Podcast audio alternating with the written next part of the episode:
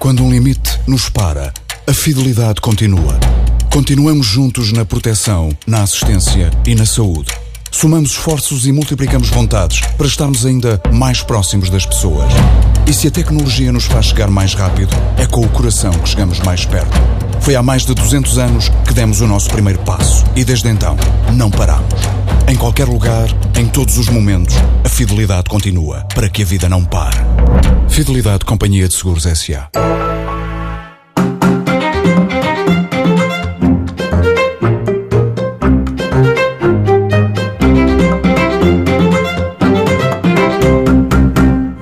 noite, esta é a Circulatura do Quadrado e na TV 24 e na TSF hoje temos um convidado, o novo Bispo Auxiliar de Lisboa, Américo Aguiar.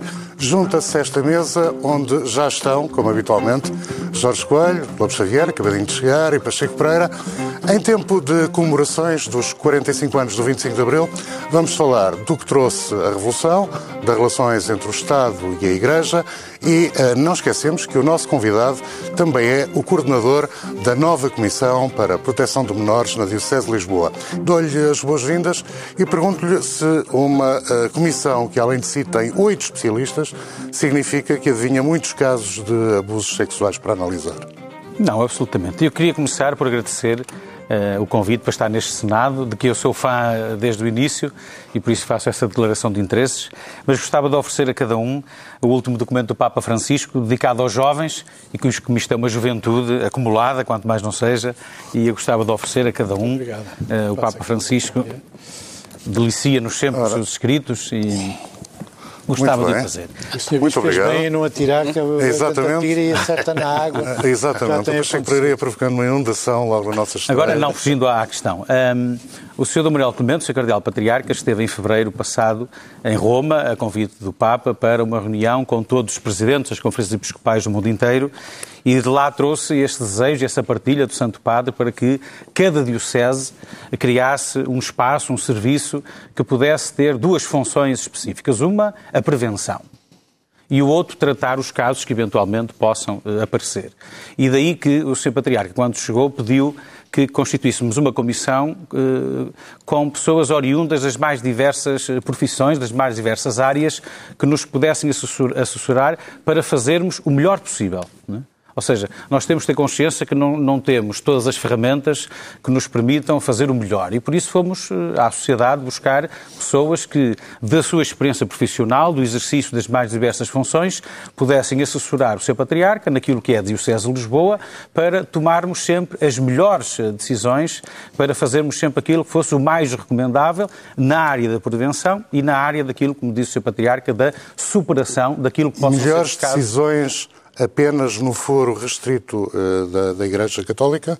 Uh, nós, uh, no início, surgiu algum equívoco, eventualmente, de, de, de, não termos dito bem aquilo que, que, que vinhamos fazer, que foi pareceu que queríamos fazer qualquer coisa paralela àquilo que é a função do Estado ou dos órgãos do Estado, da investigação, do jurídico. Não. Nós não queremos criar nada paralelo a essa circunstância. O que nós queremos fazer, e começando pela área da prevenção, eu gostava de sublinhar isso, é que nós temos que, de uma vez por todas, como sociedade, dizer a toda a gente, a todos aqueles que porventura lhes passa pela cabeça por maldade ou por qualquer tipo de desequilíbrio serem agressores sexuais de crianças, de, de menores, dizer-lhes que a tolerância é zero e também dizer-lhes que a transparência é total. Ou seja, qualquer, qualquer situação que nos surja no contexto territorial da Diocese de Lisboa terá este tratamento. Transitaram, nós... transitaram muitos casos para a nova Comissão? Uh, uh, neste momento, a Comissão tem zero situações em cima da mesa. Zero. Não estou a dizer que não existam. Estou a dizer que, neste momento, a, Comissão de Proteção de Menores do Patriarcado de Lisboa não tem qualquer caso em cima da mesa. Não estou a dizer que existam ou que não existam. E também dizer que, eh, para nós, eh, aqui há tempos alguém falou que existiam poucos casos em Portugal. Ora, para nós, a existência de um caso é suficiente para estarmos preocupados e doridos, não é? Porque eh, eu tenho, em razão desta comissão, tenho tentado acompanhar um pouquinho aquele que pelo mundo fora vai acontecendo e tenho lido relatos eh, de vítimas e confesso a minha, minha raiva, a minha revolta com aquilo que, como é que é possível nós como sociedade e a Igreja de um modo específico social também, ter ter sido ninho de uma situação tão violenta, de um crime tão hediondo, de uma situação tão, tão, tão, tão, tão enfim. Tão... Aplaude iniciativas eh, dos meios de comunicação que, eh, até em Portugal, estão a fazer uma eh, recolha sistemática a acolher denúncias desses casos? Parece eu, eu, um bom instrumento? Eu, em relação aos mídias, faça aquilo que o Papa Francisco já o fez, que é agradecer aos mídias que no mundo inteiro nos eh, colocaram a todos como sociedade perante a gravidade desta situação. Porque eh, muitos destes casos foram acontecendo, foram sendo escondidos, guardados na memória e no coração na, de tantas e tantas pessoas e nós quando lemos os relatos das vítimas vemos como é, é importante respeitar até o silêncio deles às vezes, porque às vezes o melhor, ainda hoje lia um caso de alguém com 40 anos anos, mais ou menos, que dizia que o pior que lhe está a acontecer agora é obrigarem-no a regressar a esses acontecimentos e a essa situação. E não querendo eu com isto dizer que se assim é, vamos esquecer e o agressor que anda à, boa vida uh, normalmente, não é isso que eu estou a dizer. É que às vezes o tratamento e o acolhimento das vítimas passa por termos muitíssimo respeito por aquilo que foi a sua vivência e a sua dor. E os mídias tiveram um papel importante no mundo inteiro para criar as condições para as pessoas perderem o medo de falarem do que é que lhes aconteceu. E aliás, nós temos visto, seja do mundo de Hollywood, seja de tantas áreas da sociedade, que as pessoas perderam o medo e foram capazes de começar a dizer o que é que lhes aconteceu nesta, nesta, nesta circunstância de abusos sexuais e de outro tipo de, de abusos sobre as pessoas e sobre o exercício das suas atividades. E isso, e isso preocupa. Agora, não, já disse isso há dias a, um jornalista, não, não, não aprecio uh, uh, o, o, apelo ao, ao, bufo, o apelo a, dos jornalistas a quererem colecionar casos, porventura que existam. Acho que isso é. Eu compreendo, eu compreendo, mas não, não, eu preferia que isso fosse feito uh, junto de outras, de outras autoridades, junto de outras instituições, do que porventura estamos a fazer um apelo a esse tipo de denúncias. Pacheco Pereira, a Igreja Católica acordou tarde para a gravidade destes problemas? Sim, claro, isso, isso, é óbvio, não é? Vamos lá ver. Os casos de onde se conhece uh, praticamente uma pandemia de, de, casos de abuso sexual, na maioria dos casos são de países anglo-saxónicos. Ou seja, Sendo que num dos casos é de um país anglo-saxónico que, em que a maioria da população é católica, que é o caso da Irlanda. Mas nós temos nos Estados Unidos, no Reino Unido, na Irlanda, na Austrália, aquilo que parecem ser casos sistemáticos. Portanto, uh, estranhamente, nos países europeus. Uh, do sul da Europa, por exemplo, não há, ou pelo menos não foi revelado até agora, nenhuma, nenhum processo com a dimensão do que acontece nos outros países. Mas a questão que eu penso que é fundamental é eh, porque evidentemente aqui o contexto cultural e o contexto social e o papel da Igreja nas diferentes eh, sociedades, nos diferentes países, conta para, para nós analisarmos. Mas o problema que se levanta aqui é saber até que ponto nós estamos perante um problema conjuntural ou um problema estrutural. Ou seja, estamos perante um, um, abuso que surgiu em determinada, na hierarquia católica de muitos países, principalmente quando controlavam colégios, controlavam uh, coros nas igrejas, controlavam. Uh, e também há o problema dos escuteiros, mas isso uh, poderia complicar a análise. Se isso se deve apenas a uma anomalia que surgiu nos últimos anos, e aí também a pergunta é porquê é que surgiu nos últimos anos? Será que mudou o comportamento sexual das das pessoas que foram papados nos últimos 50, 60, 70 anos, ou já existia antes. E depois há um segundo aspecto, saber até que ponto a moral sexual da Igreja, nos dias de hoje, é um fator nestes abusos. Eu, eu, li com muita atenção a entrevista do Sr. Bispo ao público e reparei que há uma pergunta que não responde de todo, que é a pergunta sobre o celibato.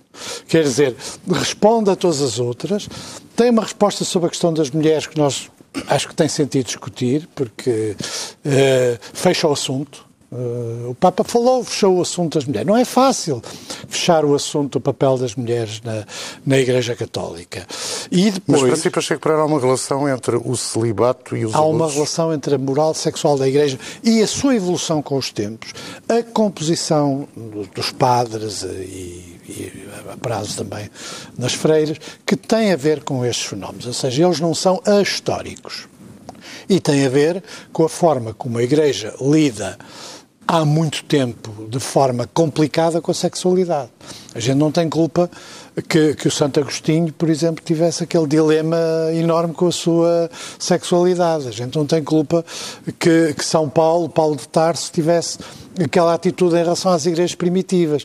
Portanto, isso moldou uma moral sexual que afasta as igrejas, afasta as mulheres da igreja e cria uma tensão à volta do celibato que é evidente que, neste caso, manifesta-se, em muitos casos, uh, uh, por via homossexual. Mas também há muitas violências sobre mulheres e sobre raparigas, porque o problema não é apenas o da pedofilia, é o problema do abuso sexual. E o silêncio e o da igreja. E o silêncio da igreja. Está ligado ao fator homossexualidade que invocava? Não, são coisas uh, distintas. Não, o abuso sexual sobre menores uh, uh, do Por mesmo parte sexo... de elementos do clero?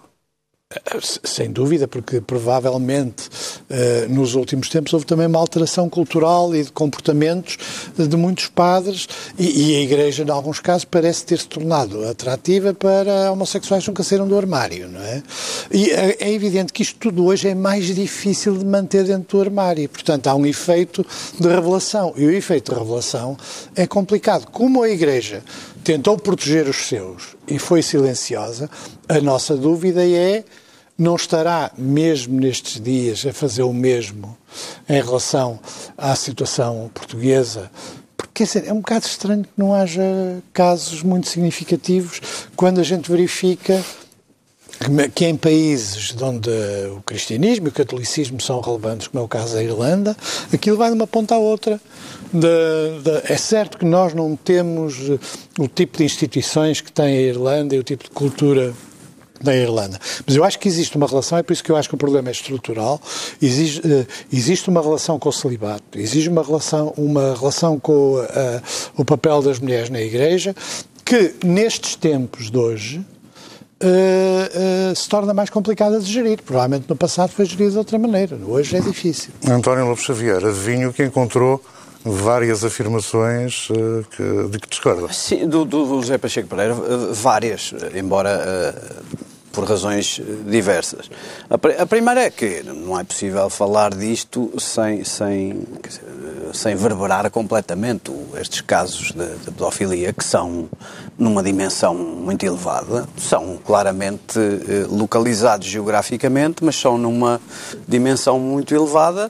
Eles têm um significado de abuso para a nossa sensibilidade, digamos, civil e de cidadãos, são crime mas para a sensibilidade dos católicos eh, são crimes gravíssimos contra a fé e contra a Igreja. É, para um, uma coisa é o plano civil, muito importante, Uh, e, e, importantíssimo e decisivo o plano civil, o plano da cidadania, da ordem jurídica ou penal, uh, onde obviamente uh, o, o, a violência sob qualquer forma sobre crianças e o abuso sexual sobre crianças. É um crime cada vez mais sentido pela coletividade como hediondo. Outra coisa é no plano dos próprios católicos e do mundo católico, o horror por vermos eh, sacerdotes e, e, e, bispos envolvidos num crime contra a fé, no sentido que mancha a fé, mancha a, eh, a crença, o, o, aquilo em que os crentes acreditam, e portanto isso é, é, é terrível. É, é, é, é, é esse plano também para lá, para lá do plano da cidadania ou da ordem jurídica ou penal, que também me, que me preocupa especialmente. E gostei de ouvir, antes de ir ao Pacheco Pereira, gostei de ouvir duas palavras do, do Sr. Bispo. A primeira é transparência, que não é uma palavra muito, não foi durante anos eh, muito usada eh, pela Igreja para este facto, o que eu compreendo, mas não aceito. Transparência significa que os católicos têm direito e também os cidadãos em geral, mas os católicos em primeira linha, têm direito a conhecer como é que a Igreja, eh, ou a hierarquia, ou as pessoas com responsabilidades do ensino ou do ministério sacerdotal, como é que fazem a prevenção, como é que fazem a perseguição e como é que fazem o ressarcimento das vítimas. Esta dimensão e este horror eh, exige uma transparência total. E, portanto, eu acho muito bem que se diga publicamente que existe esta comissão e que esta comissão quer ser transparente. Porque são estas três dimensões que interessam, que é a, a, a prevenção, a perseguição e punição e o ressarcimento das vítimas. Onde é que eu. A Igreja acordou tarde, acordou e não tinha estruturas, porque uh, a Igreja também tem um aparelho, digamos assim, processual penal e punitivo. Existem penas para estes sacerdotes ou para estes bispos. Uh, não existia, um processo muito organizado. A Igreja ficou um pouco apanhada na necessidade de, de ter que aperfeiçoar e de organizar uma estrutura. Isso ou uma sistemática tentativa de esconder lá, as coisas, removendo, por exemplo, não, não é sacerdotes. Não é, não, é, não é ou, ou. Isso é uma coisa, o que eu estou a dizer é uma coisa, não tinha essa estrutura penal e essa estrutura penal uh, uh, só serve, no fundo, a, a Igreja não aplica sanções de prisão aos seus clérigos, nem aos seus bispos, nem sequer de serviço comunitário. Portanto, são sanções do tipo uh, que produzem efeitos no munus sacerdotal, afastar, demissão, etc. Essas sanções é uma parte, não chega, não é, não é importante.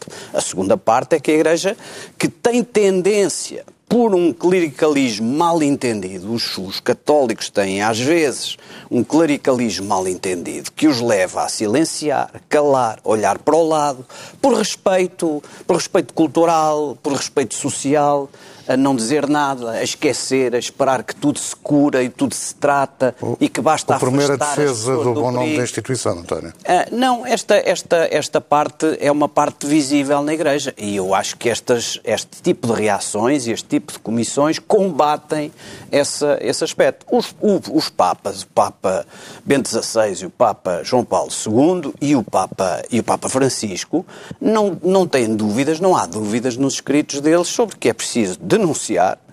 Se não é possível a autodenúncia, é preciso denunciar às autoridades e as autoridades civis e, e penais têm de perseguir e punir essas pessoas. Para alargar o debate, qual é a maior crítica que faz às a, palavras a crítica do José é, não é nada de, de, de, não é nada que nos realmente que nos ponha em guerra, mas nunca é a primeira vez que ouço eh, o que eu ouço sobre a pedofilia não tenho ouvido psicólogos e estudiosos dizendo que a pedofilia acontece por uma espécie de escape de não se ter outras alternativas de relacionamento sexual, que era um bocado o que o Pacheco Pereira indica, que é atenção, moral. O que há aqui é, primeiro, não é um problema de moral sexual, é de falta de moral sexual. Quer dizer, eu não, não consigo culpar uh, os, o, a Igreja por causa da sua moral sexual na matéria concreta da pedofilia. Esses esses padres e esses bispos, o que não tinham era moral nenhuma, nem sexual, nem nenhuma. E, portanto, não, não vejo que isso seja um problema. Quanto ao celibato, nunca ouvi dizer que fosse que, o, que a pedofilia fosse uma, uma espécie de escape.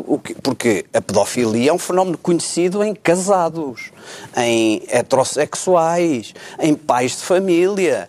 O que se sabe, sim, é que, a pedofilia, é que estes mundos onde há crianças a educar e concentrações de crianças e ambientes de uma certa concentração por rigor e por, e, e, e por funcionamento, isso atrai os pedófilos. Agora, que os pedófilos em geral sejam reprimidos sexuais de outras bandas ou de outras orientações, não tenho ouvido muito os, os, os, os psicólogos dizer. Jorge Coelho, que valor atribui esta iniciativa da Diocese de Lisboa? Eu acho que é um valor enorme e só o facto de estarmos aqui eh, neste debate hoje com a presença do Sr. Bispo é já um, tem um significado enorme nas transformações que em Portugal também está a haver na sequência, aliás, de algo que eu não posso deixar de dizer, que tudo isto está a acontecer no mundo católico e na sociedade porque há uma pessoa que chama Papa Francisco, quer dizer, porque antes da existência do Papa Francisco, diz o António Lobo Xavier, os princípios que a Igreja e que os católicos tinham, pois tinham, mas não se ouvia dizer nada, quer dizer, eh, isso é que é uma realidade.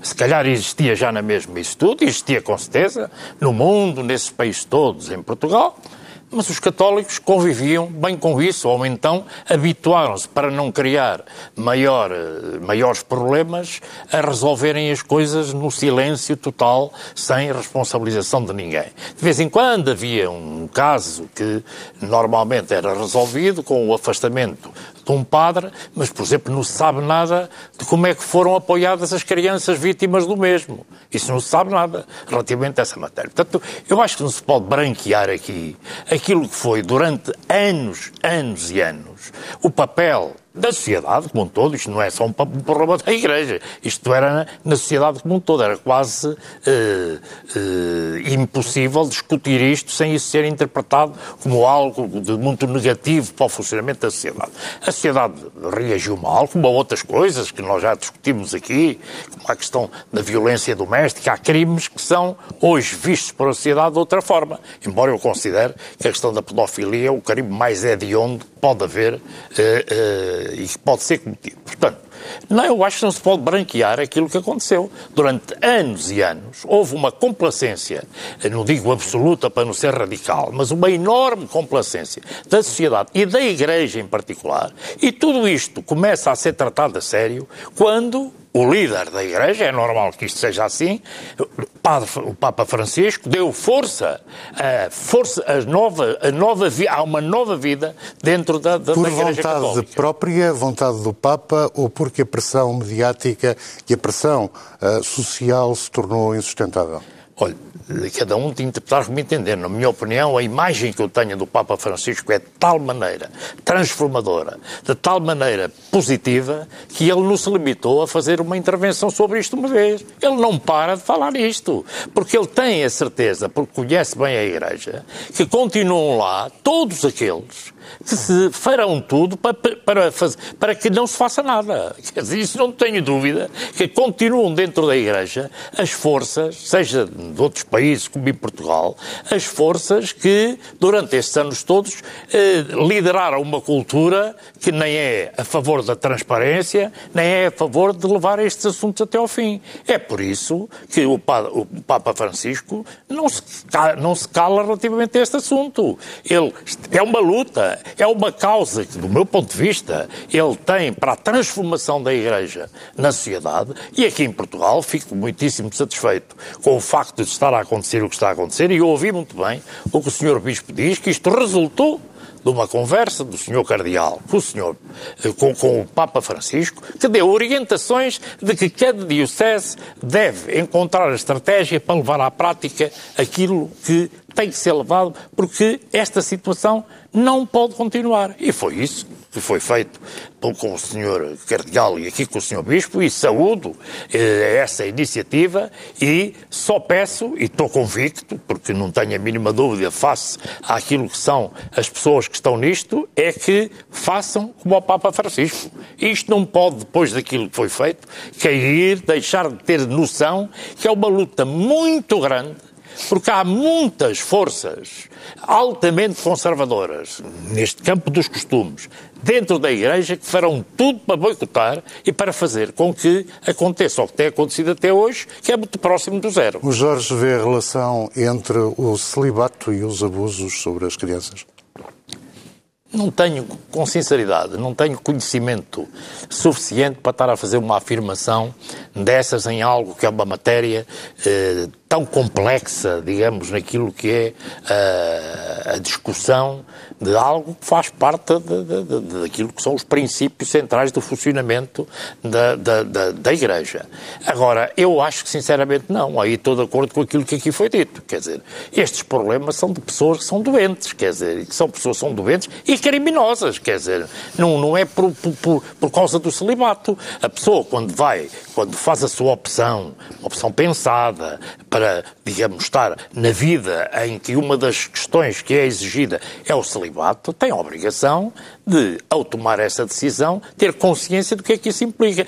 Isso penso que é estar a arranjar uma desculpa, aí está, é estar a arranjar um argumento para minorar um crime eh, hediondo que é a prática de pedofilia. E essa questão do celibato, com toda a sinceridade, eu nem queria dizer isto, mas não pode ser arranjada como argumento de diminuir a criminalidade da, da, da, da, da, da pedofilia. Isso é outro problema. Não é? Senhor Dom América Guiar, o celibato deve estar fora da análise deste problema? Eu penso que sim. Aliás, eu aproveito para dizer que o ser fã deste programa é por causa disto. porque uma das coisas que na nossa sociedade se tem perdido é esta possibilidade de estarmos à mesa do café, à mesa de uma confeitaria, de um, de um cinema, seja lá de onde for, cada um partilhar a sua, a sua posição, concordarmos, discordarmos e no fim somos amigos e cada um vai à sua vida. É? Acho que isso é uma perda que temos tido na nossa sociedade, eh, porque nos isolamos na rede social, só falo com os que são da minha cor, só falo com os que pensam como eu e isso acho que é muito negativo. Eh, quando se quer fazer eh, pedofilia igual a celibato ou, vice-versa... Houver uma causa e efeito. Sim, mas sinto-me sinto violentado eu próprio, é? Sinto-me violentado, porque, porque acho, acho que não é sério, não é sério. Compreendo quem, quem possa fazer essas abordagens, mas naquilo que é a minha vivência pessoal, isso violenta-me profundamente. E depois, atendendo que nas últimas nos últimos meses, mais ou menos, tenho lido muito e, tenho visto os números a nível mundial, a nível europeu e, e, e, infelizmente, infelizmente, estamos a falar de um problema que vai muito para além para aquilo que são os casos ligados a membros da Igreja. Infelizmente, é? infelizmente. E aqui eu gostava que, e é o nosso ponto central na Comissão, a nossa prioridade é, são as vítimas. Não é? Uma que seja. A nossa prioridade são as vítimas, porque quando nós passamos da teoria para a realidade da vida de uma pessoa que sofreu isto na idade de criança, nós não podemos dormir mais descansados enquanto nós, todos, como sociedade, não fizermos tudo o que estiver ao nosso alcance para que ninguém caia na tentação ou na, na, na, na possibilidade de o fazer novamente, porventura, e continuar, porventura, também impune porque uma das coisas que os membros da Comissão que estamos a trabalhar, e dentro em breve vamos ter novidades em relação a isso, é estabelecermos com os membros da Igreja, das instituições da Igreja e associações culturais, recreativas, tudo o que significa a concentração de jovens e crianças, dos escuteiros e de outras instituições, é dizermos, criarmos um género de um, de um vado-meco, não é? Quais são as recomendações práticas sobre se acontecer, se houver um boato, se houver uma, uma qualquer uh, insinuação sobre quem quer que seja, para que de imediato se tomem as medidas para que ninguém, não haja mais nenhuma vítima. Absolutamente. Esse tipo de instruções envolve, por exemplo, como deve comportar-se um sacerdote em relação aos jovens, situações de intimidade. Sim, eu, por exemplo, também. O, o, eu, há dias li e, e, comecei a pensar nisso, não é? Mesmo que significa pessoas que, cuja profissão, cujo munus, significa estar a sós com alguém. É? um advogado, um, sei lá, há tantas profissões em que a certa altura temos que estar a sós. Ora, quais são as que, que, que prevenções é que eu devo ter quando estou nessa circunstância, com um jovem, com uma criança, com um adulto, para, para me proteger e, acima de tudo, para proteger, para criar àquela criança, àquele jovem, àquele adolescente, àquela pessoa fragilizada, um ambiente de, de segurança, porque foi exatamente nesse contexto de segurança, de, de amizade, de afeto e até de hierarquia que aquela criança confiou, foi exatamente esse o caldo que levou a que o predador, que o agressor, tivesse ali a oportunidade de o fazer. Ora, nós temos que, com a ajuda destes profissionais que estão connosco, pedopsiquiatras, psicólogos, psiquiatras, antigos uh, de, das polícias, da Procuradoria-Geral da República, um, criar um conjunto de recomendações a todos aqueles que lidam com as crianças nas mais diversas áreas, e eu arrisco dizer outra vez, e fora do ambiente eclesiástico, todas as instituições, aliás, eu tenho visto que há trabalho no terreno, hum? há trabalho de instituições. Ainda hoje tive conhecimento de um, de um, de um site que, que, tem feito um trabalho muito interessante nesta área e, e, fala sempre e aponta sempre para o enorme respeito que temos que ter pela vítima, o enorme respeito que temos de ter pela vítima. E isso passa muitas vezes por eh, fazermos aquilo que estamos a fazer, e peço desculpa de, de o referir como positivo para nós, que é irmos ao encontro dos profissionais na área, na matéria, para não ser, não, não podemos ser eh, amadores naquilo que significa lidar com estas pessoas que não podem ser outra vez vítimas pelo facto de queremos ser amadores a tratar um assunto tão sensível na vida destas pessoas. Pacheco Pereira, notas breves nesta segunda ronda? Ah, as minhas notas são. Ah, ah, acho que é errado olhar as coisas assim. Porque é muito simples fazer a separação se a gente considera que quem prevarica é doente ou é um criminoso. É, é cómodo. Uh, os que fizeram aqueles atos são criminosos e doentes. E, evidentemente, aqui soma-se a enorme hipocrisia que existe em relação a estas matérias. Uh, quem conhece a história sabe perfeitamente. Agora toda a gente, a pedofilia é. Nós não estamos apenas a falar da pedofilia, estamos a falar da pedofilia e de abusos sexuais, que em muitos casos não são, não têm as características da pedofilia. E é evidente que não me passa pela cabeça que ninguém tivesse estado por ela nos últimos 10, 20, 30 anos que isso estava a passar. Quer dizer, é óbvio que as pessoas sabiam. É óbvio que conheciam múltiplos casos e é óbvio que a Igreja protegeu esses silêncios, ou então as pessoas tinham. Eh, funções de autoridade que permitiam manter eh, esses casos silenciosos. Mas porquê? Porque faltavam critérios, é... graus de reprovação não, por parte isso, da isso sociedade? agora a gente pensa que resolve isso tudo fazendo uma nomenclatura entre a psiquiatria e, e, o direito do que se pode ou não pode fazer. E não se vai à questão de fundo, e eu continuo a achar que é uma questão de fundo. E essa questão de fundo tem a ver com a, a, moral sexual da Igreja e a evolução da sociedade, porque não é só a moral sexual da Igreja, é também a evolução da sociedade. Eu, por exemplo, conheço os documentos da censura e sei que durante 48 anos em Portugal havia, eh, não está lá escrito pedofilia, mas a gente vê a notícia que foi cortada e percebe perfeitamente que estamos perante casos de pedofilia nas famílias, nas igrejas, eh, eh, e, e, e sabe que isso é um problema muito mais grave do que aquilo que. Só que a censura cortava. Portanto, resumindo e concluindo, reduzir isto a um problema de criminosos e doentes, não ter em conta o contexto. Eh, mas também são criminosos e doentes. Está bem, mas eu não estou a dizer que não são, nem estou ah. a dizer que lá porque há celibato. Ah, o que eu estou a dizer. É que daqui a bocado começamos a arranjar umas não, coisas não, que não são nada. Eu, eu, eu acho que há muita hipocrisia sobre esta Não, isso há sobre tudo. Há muita hipocrisia. E a Igreja tem, aliás, uma grande tradição de hipocrisia sobre todos nós sabemos sobre a maioria destas coisas. O que eu estou a, a dizer... Igreja, o maoísmo, o marxismo-leninismo... Isso é uma intervenção tudo. sem pés nem não cabeça. Não é, que, que não isso, adianta uh, nada a hipocrisia, isso é uma intervenção sem pés nem cabeça já foi falada. e ela não defende bem o que pretende defende, defender com este tipo de comparações. a hipocrisia não tipo acrescenta tipo nada, já se sabe. A hipocrisia, a hipocrisia... Estamos a 12 minutos do fim e, do programa. Uh, o que acontece é que não se vai resolver o assunto. Vai-se mergulhá-lo em maior obscuridade, vai-se evidentemente atingir os casos mais, mais conhecidos, continua a haver vários problemas que a Igreja não tem tido capacidade de resolver. Se os padres devem ou não devem ser casados, se as mulheres devem ter direito a serem eh, sacerdotes, e esse tipo de problemas são cada vez mais difíceis de lidar na sociedade contemporânea. Xavier, a Igreja minutos... fez um esforço de, de, fez Sou um esforço de não podermos cumprir a nossa promessa. Não, mas eu, António Xavier, peço desculpa. Eu, eu, eu só queria dizer duas coisas. Em primeiro lugar, eu, eu eh, eu fiz o, o, comentário pelo seguinte, porque hipocrisia em tudo, na política, no, no, no, claro que sim, já tínhamos dito, a Igreja fechou os olhos e é culpada e acordou tarde e reagiu mal e os fiéis esconderam, olharam para o lado e isso já se sabe. Agora, o problema, quem, quem conhece o mundo, o, o Sr. Bispo está, ali, está, fundou, está a presidir uma comissão de proteção de menores, que é o tema. O tema mais horrendo é o da pedofilia. É o da pedofilia, porque para a Igreja a pedofilia envolve sempre violência. A Igreja não faz uma distinção entre, como fazem muitos ordenamentos jurídicos de países democráticos, que é, é só a partir de uma certa idade. A partir dos 14 já pode haver consentimento. A Igreja nem faz isso. Para a Igreja não há consentimento. Não, não, não, não há consentimento até aos 18 anos e, portanto, presumo que ninguém, ninguém está bem formado, a, a, não tem a cabeça bem formada para resistir a um abuso de um superior e de uma pessoa que está numa posição moral e cultural superior e preponderante.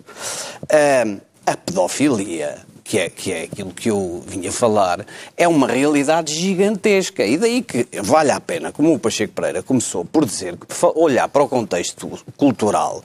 Mas o contexto cultural não é o pequeno contexto da Igreja Católica ou da relação dos padres com. O, o contexto é o contexto mais vasto da, da aceitação geral no, no mundo, uh, não é de agora. Significa que você acha não, que a sodomia é um pecado? Não, claro, para os católicos, okay. claro que é. claro que é. E por isso. se atualizar com o claro, Papa- não, eu não o preciso de me atualizar. Não preciso de me atualizar. Que fez não, declarações não recentes preciso, nesse- Por favor, de é me- António. não preciso de me atualizar. Tenha lá paciência.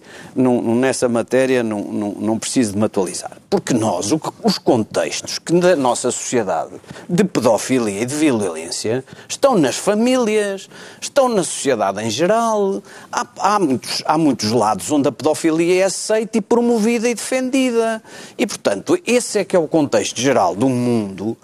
E era óbvio que isso devia chegar aos, aos sacerdotes também e à hierarquia da Igreja. Era difícil evitar isso, porque os padres e os bispos Você acha que veio de fora são dentro? pessoas normais, não que faz parte do, do, do, do- o, o, o, o caldo cultural da nossa sociedade em geral, que é relativista nessa matéria, que é tão relativista que num sítios acha bem que se possa eh, fazer, de praticar relações sexuais com crianças de 12 anos, noutros é, só acha a partir dos 14.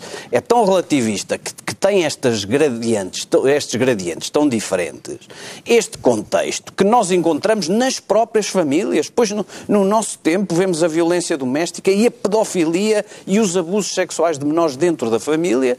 Era natural que Veja, Jorge chegasse à Igreja.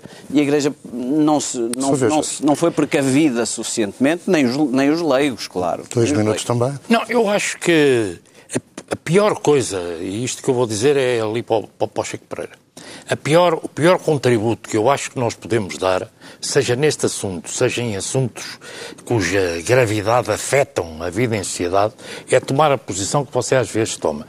Nada disto resolve as questões de fundo. Isso é uma velha tática, do- não é tática sua. É um, é um conceito. É um conceito. Isso, eh, eu também andei nas mesmas áreas, portanto sei, digamos, como é que isso se faz. Eh, isso é o pior que se pode É uma fazer. espécie de pecado original. Não é um pecado original, Ah, é não? que você comete um erro. Comete um erro, do meu ponto de vista, que não ajuda a sociedade a transformar-se, ao contrário do que pensa. Porque, neste momento, é a minha opinião, está uma autêntica revolução no mundo, face àquilo que existia antes. E é uma revolução capitaneada por este senhor. Papa que o Sr. Bispo teve a oportunidade, e agradeço muito, o, em, eh, eh, o oferecimento deste livro. É que é evidente que a revolução que está a haver tem que ser muito complicada, porque foram muitos anos, digamos, com absolutamente tudo eh, num pântano, com toda a sinceridade. E não é só na Igreja, estou a falar da, da sociedade como um todo. Eu nunca vi estes assuntos serem tratados como coisas de grande gravidade na sociedade. Não é só na Igreja, a sociedade como um todo também tem que assumir Sim, as suas sim, sim, responsabilidades. Esta se calhar você é também, recente. se calhar eu também. Nós teríamos dado, nos tempos em que tivemos uma participação, eu pelo menos tive uma participação muito ativa na vida política, em campos diversos, uma, a importância que estes assuntos deviam ter, também não foram tomados. Portanto, ninguém se pode afastar da gravidade deste problema de não ter feito o que devia.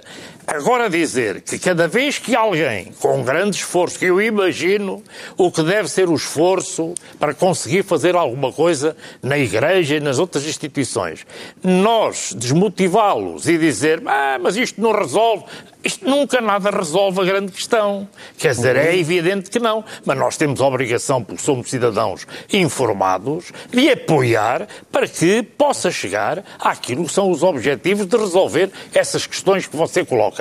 Pormos numa situação que isto é muito pouco, porque não resolve e não vai fazer nada, eu acho que é um ato negativo para o melhor funcionamento da sociedade. Não é neste assunto, eu às vezes também faço isso, não estou a, a dizer que isso é típico seu, porque às vezes também faço isso. Mas nisto é um grande erro fazer uma coisa dessas. Senhor Dom América Guiar, em dois minutos consegue sintetizar aquilo que eu gostaria de ouvir, a propósito das comemorações do 25 de Abril, dos eh, dirigentes políticos nas intervenções que, que vão fazer? Gostava, acima de tudo, que, que nos ajudassem eh, a todos, como sociedade, eh, a, termos, a termos um caminho eh, claro, um caminho claro a percorrer. Porque tenho tido a noção, eu tenho 45 anos, por isso eh, fui herdeiro da Revolução, e, tenho, começo a ter a sensação que uh, daqui a pouquinho, se já não é, o 25 de Abril, o 5 de Outubro, o 1 de Maio e outros feriados são mais ou menos a mesma coisa, ou seja, uh, daquilo que são as gerações depois da Revolução, de não termos noção daquilo que foi verdadeiramente o que aconteceu e o que nos foi legado, porque às vezes tenho a sensação que a liberdade e muitos outros valores que nos legaram, o que nos legou o 25 de Abril, não estão garantidos. E às vezes parece que alguém se convenceu que estavam garantidos para sempre. E acho que isso não acontece.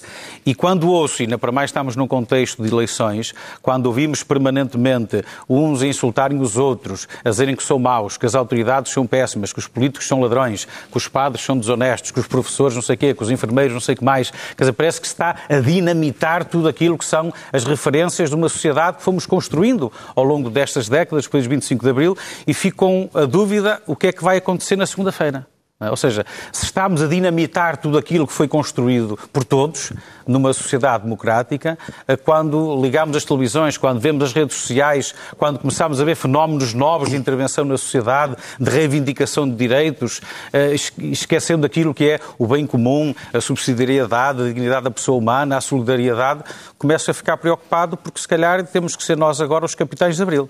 Pacheco Pereira, num minuto, acompanha estas preocupações? Sim, mas... Era mesmo num minuto, não tenho mais. Mas o que é que eu posso dizer num minuto que tenha algum interesse para a maioria das pessoas? Não, não Podes ter um ângulo em vez de quatro uh, ou cinco? Não, um minuto não, não dá para...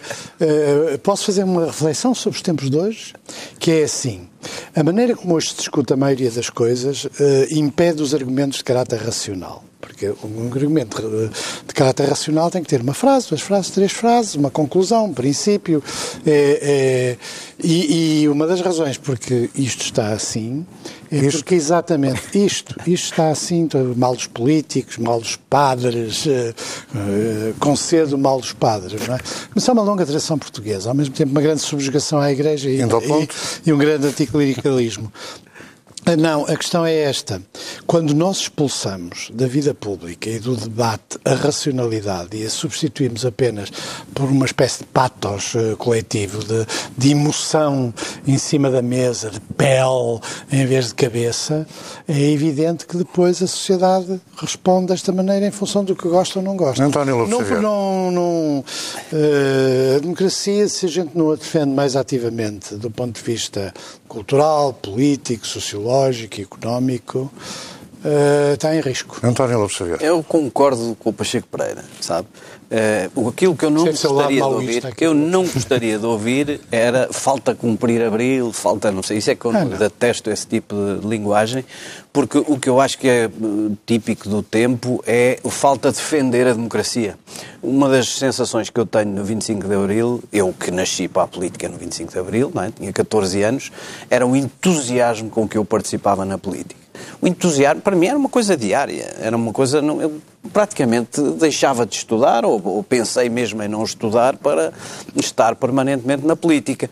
E isso desapareceu. E a democracia sem, sem militância, sem cidadania. A participação neste programa interesse. não é uma espécie de sublimação? É, no fundo, é uma, é uma, é uma, é uma espécie de taicos. Eu já uma vez disse que era. Eu já não. não para não fumar agora. o tabaco faz eu mal. Eu não sublimo eu, nada, digo aquilo que é que eu sou. Eu recordo-me de uma entrevista recente do António Lopes Xavier. Ah, Ele reconheceu que é verdade. Sublimo, eu, sublimo. eu não sublimo nada. Jorge Você não. Ora, eu, eu para, para, para meu, quando foi o 25 de Abril, já tinha 20 anos, mas foi um enorme privilégio, porque tive o privilégio de, de combater a liberdade, de, de, combater o regime anterior, com talvez com, uma, com um coração aberto demais relativamente àquilo que eram uh, as possibilidades da altura mas tive esse privilégio e são tempos que nunca mais esquece, porque uh, aquilo que, que, que, o António Lobo Xavier fala da, da, entrega à política depois do 25 de Abril, eu tinha antes do 25 de Abril, como outras pessoas. Era uma grande alegria, com, com que se, correndo riscos, eu corri poucos, uh, muitas pessoas correram uh, riscos, uns morreram, outros fizeram, mas tivemos, a minha geração teve o privilégio, foi de conseguir alcançar a vitória ganhou. Estará isto tudo consolidado? Eu acho que não está. Quer dizer, não é. Não, Não, vou entrar nessa conversa, de- também como você diz, do cumprir ele não é. Não, são valores centrais, mesmo nos campos eh, normais, da liberdade, de um conjunto de coisas. A sociedade como um todo, o mundo como um todo, o que estamos a assistir, ao terrorismo, o que estamos a assistir à violência, o que estamos a assistir a isto tudo, é uma regressão de coisas por as quais eh, lutou muita gente e continua a lutar muita gente para ter uma sociedade melhor. E é preciso estar muito atento para que isto não volte para trás, na verdade. E é aqui que termina este debate. Agradeço a presença do novo Bispo Auxiliar de Lisboa, Américo Aguiar. Quanto a Jorge Coelho, Lobo Xavier e Pacheco Pereira, eles voltam à TVI 24 e à TSF de hoje a uma semana. Bom feriado de 25 de Abril.